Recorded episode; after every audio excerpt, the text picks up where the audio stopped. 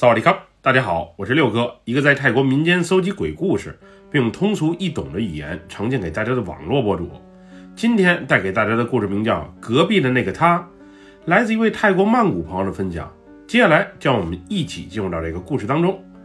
我叫阿义，我所讲的这个故事发生在六年前，那时我还是一名民航的飞行员，每月多次往返于日本和泰国的航线之中。虽然工作责任重大，但是收入还是蛮不错的。即使我就职的仅仅是一个稍有名气的廉价航空公司，我从小在一个还算富裕的家庭长大，老爸是名牙科医生，并拥有自己的诊所，而老妈则是一名全职的家庭主妇。不过，她偶尔也去老爸所开的牙科诊所帮忙。从我小的时候开始，老爸就想让我继承他的班儿。也成为一名优秀的牙科医生，可我对医学方面，尤其是临床医学方面，是一点兴趣都没有的。我的梦想最初是成为一名赛车手，不过后来则改成了开飞机。最终，在我的不懈努力以及坚持之下，终于圆了自己的梦。不过说句实话，也少不了老爸在资金方面的支持。毕竟在泰国，要想学开飞机。有钱比有天赋要更加的重要。自从我成为了一名正式的飞行员之后，老爸就催我赶紧找对象，并介绍了不少他手下实习的牙科医生给我。我知道他是年纪大了，对诊所的经营有点力不从心，想找靠谱的人帮着接班。可那时的我已经有了自己心爱之人，只是没敢告诉他们而已。最终，在一次激烈的争吵之后，我下定了买房的决心，并很快贷款买了人生中的第一套房。那套房就在曼谷的纳沃民路，虽然不算是市中心，但无论去苏安纳普国际机场还是去朗曼机场，都算是方便。再加上房子设计现代，价格也合理，所以我一点都没犹豫。刚搬进来的时候。我原本打算和女友开始属于自己的浪漫二人生活，谁曾想这房刚下来，还没来得及给她一个惊喜，她就移情别恋了。所以最初搬到这里的我是有点孤独与寂寞的。我那套房是个三层联排别墅，一楼是个客厅，还有个用门房，二层则是一个大卧室。而三层则是两个小客房，五百多万泰铢的价格虽然也算不上太贵，不过我选择的是分期付款三十年，每月还款差不多两万泰铢左右。我那时的工资还这点钱啊，还是绰绰有余的。我刚搬来的时候，我所在的这一排联排别墅基本没什么人住，不过后来很快就陆陆续续的住满了。记得当时在我隔壁的是一对颜值还不错的姐妹，那会儿虽然我也对这俩姐妹动过心思，也期待过一段浪漫的爱情故事有机会生根发芽，不过后来一接触才了解到，俩人不仅已经有了男朋友，而且还都到了谈婚论嫁的地步。那会儿我有时会在二楼的阳台上抽烟，又或者喝喝小酒。因为我和隔壁的阳台仅仅隔着一层薄墙，探个头就能和隔壁的人轻松聊天，所以那时我在阳台上和隔壁姐妹俩偶遇的时候，也会聊一小会儿。当时对我更热情的还是年龄相仿的妹妹小丽。小丽是那种身材一般但长相可爱且特别温柔贤惠的姑娘，都喜欢动漫和电影的我们。很容易找着共同话题啊，一起聊天。当时我们私底下还一起吃过饭、逛过街，不过也就仅仅是那种普通的男女朋友，最多也就是知己，从没有任何过分的举动。毕竟小丽是那么好的一个姑娘，我是不想也不敢对她产生任何的伤害。虽然我与小丽的男朋友也见过几面，但是我对她的印象却不怎么好。再加上我的一个好朋友，也在小丽男友那个公子哥圈里，所以我对她男朋友还算是有一定的了解。总之，那个男的抽烟喝酒，外面胡搞，样样精通，只是善于掩饰罢了。在我朋友嘴中和在我眼里，那男的完全就是两个极端。而他的掩饰，他表象的绅士和关心人，让小丽对他的爱是特别的深。日子就这么一天天的过着，有时隔壁的姐妹会邀请我啊到他们家里吃饭，有时我飞外国航线的时候，也会买些小礼物，又或者帮他们带些化妆品和包包回来，关系还是挺不错的。因为小丽喜欢攒冰箱贴。她家冰箱上更是贴满了世界各地风格不一的冰箱贴，所以我只要遇到好看又或者比较有特色的冰箱贴，都会买给她。就这样，在我们相知相识的这一年多时间里，我送给他的冰箱贴至少得有几十个了。后来，我更是成为了她口中的男闺蜜，有时她姐姐还拿这个称谓和我开玩笑。没记错的话，那是十二月的一天。小丽先是给我拨了几个电话，不过我那会儿啊在开会，所以没能第一时间接听。后来等我会开完了，回拨给她，他又一直不接。因为隔天一早我还得飞长途，也就没太多想，心想有什么事情见面或电话里再聊也不迟。后来等我到了日本之后，小丽还在脸书上发私信找过我。不过我那时忙于其他的事儿，没能第一时间回复。后来等我想起来了，打电话发信息给他，却又没有得到任何的回复。因为小丽时常在无聊的时候找我聊天，所以我想她可能没有什么重要的事情吧，就是无聊了，又或者和男友吵架了，想找我聊聊天，发发牢骚吧。那次我还特意在成田机场给小丽啊买了一个樱花主题的冰箱贴，外加几盒当地的小点心。因为我家附近新开了一家比较有格调的小酒吧，我还想着等这回忙完了，请两姐妹和几个朋友一起去那里喝几杯，热闹一下。那天飞回曼谷的我，处理好工作上杂七杂八的事儿之后，回到家已经是晚上十点多了。在车上，我就给小丽发了条短信，问她在不在家，顺便把小点心和冰箱贴给她送过去，但却没有得到任何的回复。等我到家的时候，两姐妹的家也确实是黑着灯的。后来我把点心放在冰箱的保鲜室里之后，就上楼换衣服洗澡了。原本有些疲劳的我，是准备一觉睡到天亮的。不过那天我却感到格外的燥热。即使把空调调到了二十摄氏度，但还是感觉不舒服，并且啊，有种窒息的感觉。后来我到阳台上透了透气，反而舒服了起来。这一折腾也导致我睡意全无。于是我下楼去冰箱里啊，拿了瓶冰镇啤酒以及一些小零食，回到阳台，吹着小风，喝着小酒，也顺便啊刷着手机。我也就刚坐下没多久，隔壁。也就是两姐妹所在的二楼卧室的灯亮了起来，但亮的不是大灯，而是发出微微光亮的小夜灯。我那会儿下意识的轻声叫了一句：“小丽，小丽。”原以为声音太小，隔壁的人啊可能听不见，但等了一小会儿，还真得到了回复：“一哥，你回来了。”那声音特别的轻，特别的飘，但我确认就是小丽发出来的。我刚从日本给你们姐妹俩买了些小点心，要不我给你拿过去？还有你喜欢收集的冰箱贴，这次我包你喜欢。谢了，一哥，你对我真好。今天就不必拿给我了，改日吧。你前几天打电话找我有事儿吗？我给你打回去啊，你也不理我。哎，没什么大事儿，一哥。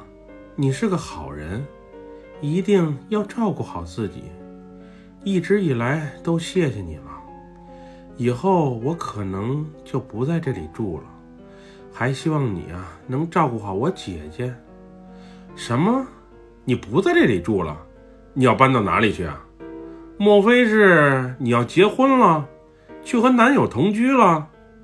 有你在身边陪伴我啊，也挺开心的。你这说走就走，我也没什么心理准备，还真是有些伤感。对了，你准备什么时候搬？搬之前我请你俩姐妹啊吃个大餐，咱门口那酒吧开了，要不明后天找时间一起去那里坐坐。那天我独自一人在阳台上自言自语了好半天，但此后却没有得到任何的回复。后来我疑惑的啊探了半个脑袋出去，瞅瞅隔壁到底是什么情况。只见隔壁卧室的门关着，窗帘也拉着，但是站在门边的模糊人影还是能暗示着屋里是有人的。我又轻声叫了两下：“小丽，小丽。”见没有任何的回复，于是又坐回到阳台上的椅子上，把剩下的那半瓶啤酒喝完了，才缓缓的起身回着屋。那晚我不仅感觉浑身有点燥热。脑袋还有些懵懵的，更是不停的做噩梦。做的梦到底是什么细节，我也记不太清楚了。总之，不是开飞机坠毁了，就是被人追杀，要不就是自己啊从高楼坠落，都是噩梦。第二天起来，我感觉自己有些发低烧，因为恰逢休息日，所以啊我没着急起床。那天我也不知道自己是怎么了，就是睡不醒。要不就是人醒了，但却没有任何的力气啊，从床上爬起来。那天说来也怪，不是雨季的季节，但绵绵细雨却下了一天。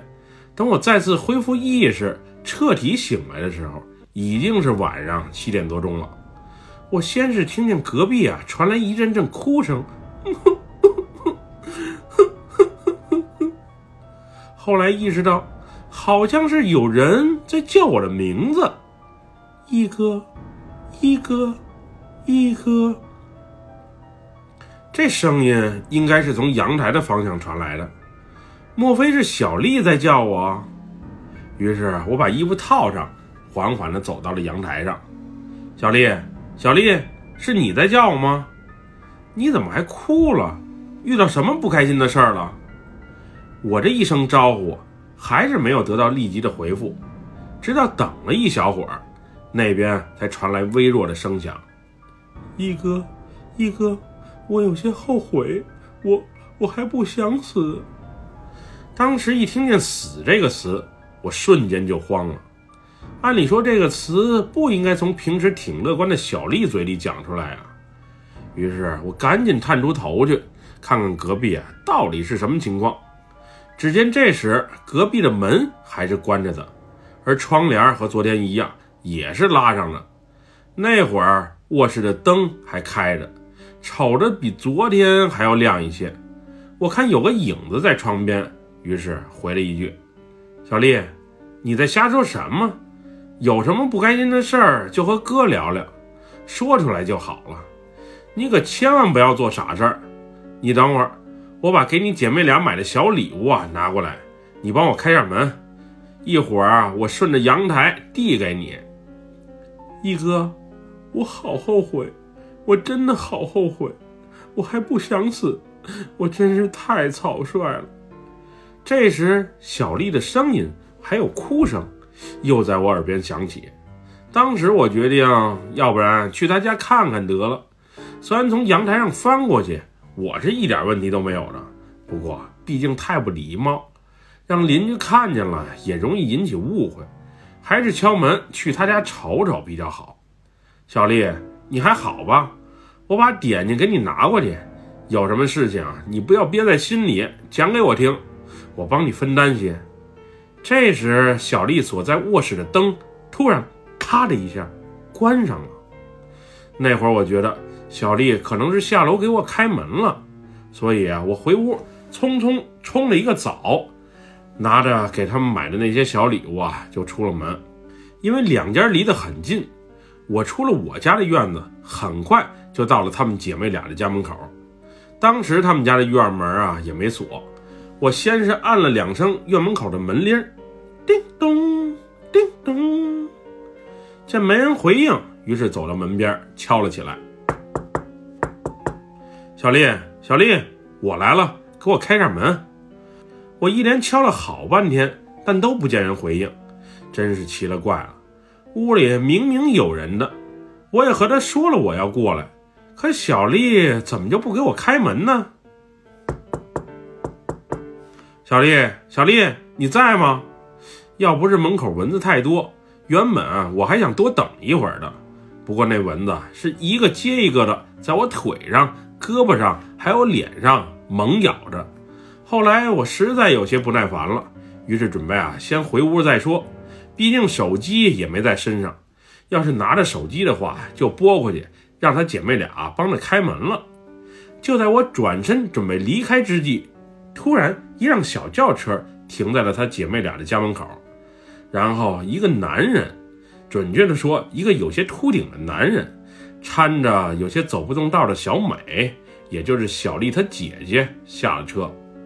那男人看见在姐妹俩家门口的我啊，先是愣了一下，然后下意识的看了一眼小美。阿姨，你怎么来了？我刚飞日本回来，买了点小点心给你俩。刚才我听见小丽在屋里哭，也不知道什么情况，所以特意过来看看。此时我注意到小美身旁的那个男人猛皱了一下眉头，然后神情有些惊慌的往后退了一步。小美，你赶紧开门看看，小丽到底是怎么了？我看她情绪好像不太对。我的话还没讲完，只见眼泪唰的一下就从小美的脸上流了下来，之后她更是投入到身旁男人的怀中大哭了起来。那一刻也给我整懵了，这到底是怎么了？你哭什么？我只是让你开门，难道是我说错话了？之后尴尬的气氛持续了好半天，小美身旁的男人才缓缓的开了口：“小美她妹妹小丽前天自杀死了，我们刚处理完她的后事，从寺庙里回来。”什么？你再说一遍？小丽死了？不可能呀！我刚才还和他说话呢，绝对不可能啊！唉，小丽前天在屋里啊吃安眠药自杀了，你那估计是幻觉。此刻她的尸体就在寺庙里放着呢，怎么可能还和你说话？后来伴随着疑问的我，又看向了身旁的小美，直到他冲我默默的点了点头，我才彻底相信。这个伤心的事实，那会儿已经慌了神的我，把原本拎在手中的小礼物，不自觉地掉落在了地上。我多希望这一切的一切仅仅是一场梦，当梦醒来的时候，小丽还能平平安安、健健康康地出现在我面前。小丽死了，前天就自杀身亡了，这也太突然了吧？那昨晚和刚才与我说话的又是谁？我确认那绝对不是幻觉，可一切也太诡异了吧！接下来的几天，小丽的葬礼，我是特意和公司请了下假，然后每一天都不错过。当我在寺庙冰冷的棺材中看到小丽尸体的那一刻，眼泪唰的一下就从眼眶中流了出来。我把我从日本买的那些小点心放在了她照片的旁边。并把那个樱花主题的冰箱贴放在了他的手边。前几天还好好的呢，怎么说走就走了呢？人生啊，真是变化无常。不过小丽对自己的生命也实在是太不珍惜了。后来和小美深入了解啊，才得知，小丽是因为撞见了即将走入婚姻殿堂的男友，和其他女生滚床单一时想不开，才最终走上了绝路。他那天打电话发信息找我，估计就是为了找人聊聊天缓解一下心中的苦闷吧。可惜我没能在第一时间回复，不然也许小丽就不会死吧。我承认，从我搬到这里开始啊，我就对小丽有好感，无论是长相、性格、身材，她都是我理想的对象。只是碍于她已经有了男友，所以才导致我不敢把自己的爱完全的展现出来。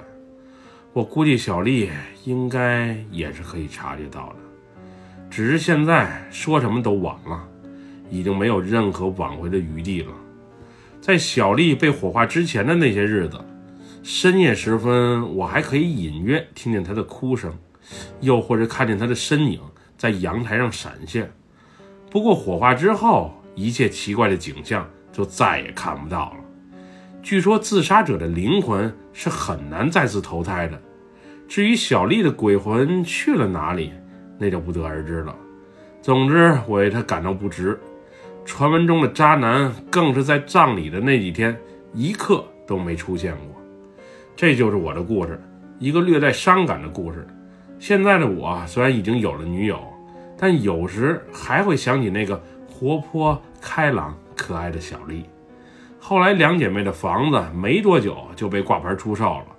至于她姐姐去了哪里，因为我曾经啊换过一回手机号，之后就没联系了。总之，对于那些深陷爱情中的男男女女们，我有一些小的忠告，就是在爱情的过程中千万不要太冲动。